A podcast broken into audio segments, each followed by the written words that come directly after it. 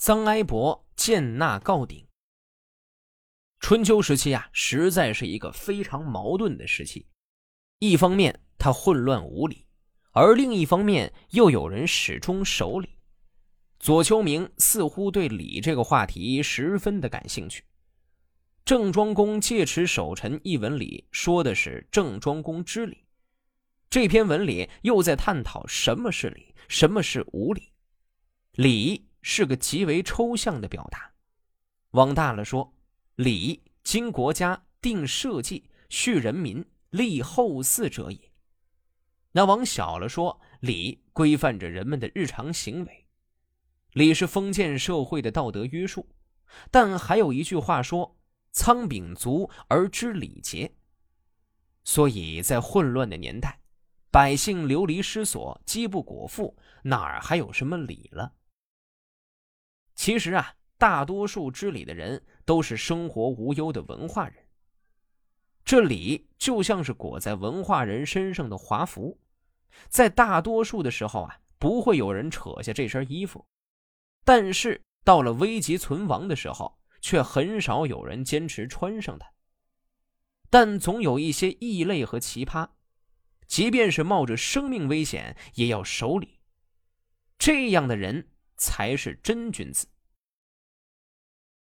公元前七百一十年的春天，宋国太宰华富都杀死了司马孔富家。并且占有了孔富家美而艳的妻子。宋商公为此非常的生气，华富都害怕，就干脆把商公也给杀了，另立了宋庄公。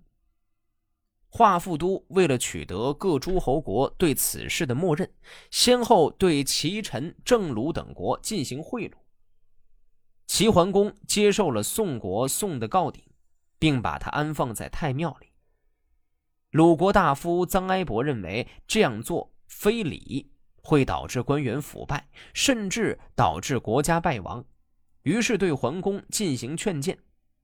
可惜呀，这桓公非君子，听不见这般诚恳的忠言。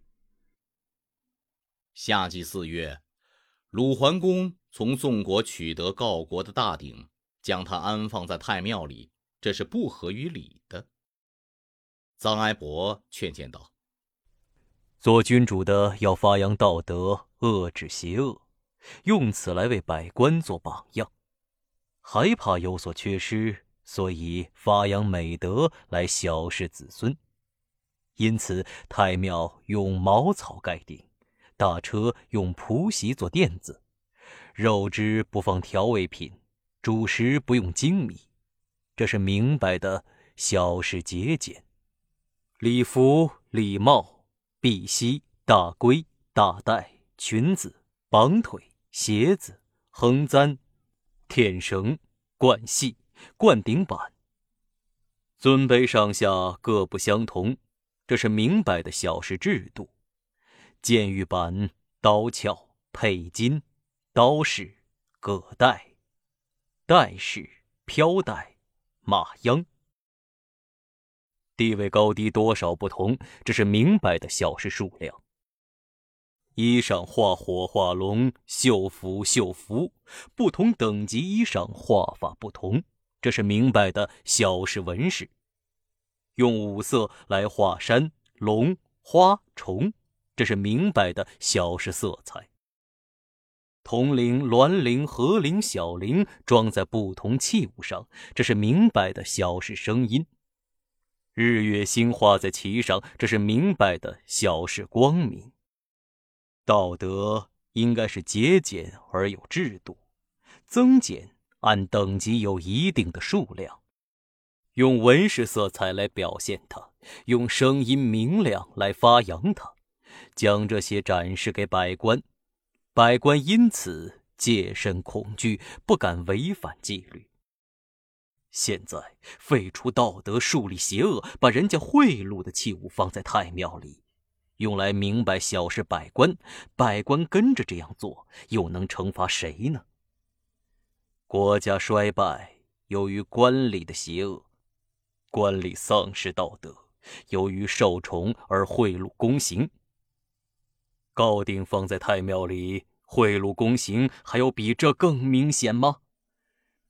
周武王大败商朝，把九鼎迁到洛邑，还有些忠义之士反对他。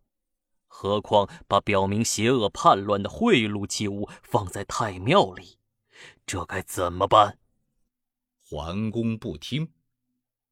周朝的内史听说后说：“臧孙达的后代一定会在鲁国常享禄位吧？君主违背礼制，他没有忘记用道德来劝阻。”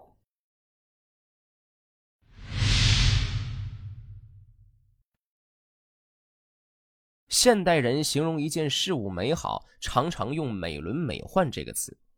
可实际上啊，“美轮美奂”并不是一个百搭的成语，它的本意是形容房子高大漂亮且数量多，所以能和“美轮美奂”搭配的，只能是高大雄伟的建筑群。这个成语源于《礼记》里的“晋献文子成事”这篇文章。《礼记》中多数篇章可能是孔子的七十二名高徒及弟子们的作品，还兼收先秦的其他典籍。其内容主要是记载和论述先秦的礼制，解释礼仪，记录孔子和弟子等的问答，记述修身做人的准则。晋献文子成事说的是晋国献文子的新居落成，晋国的大夫们都去送礼致贺。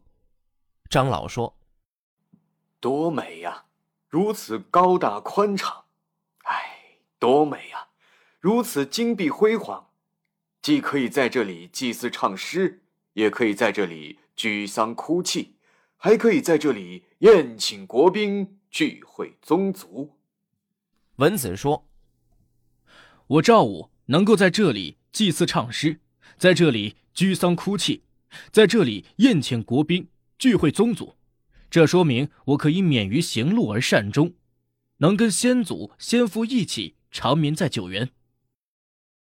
说完，朝北拜了两拜，叩头致谢。君子都称赞他们，一个善于赞颂，一个善于祈祷。这个文子啊，其实是个历史名人，他就是有名的赵氏孤儿赵武。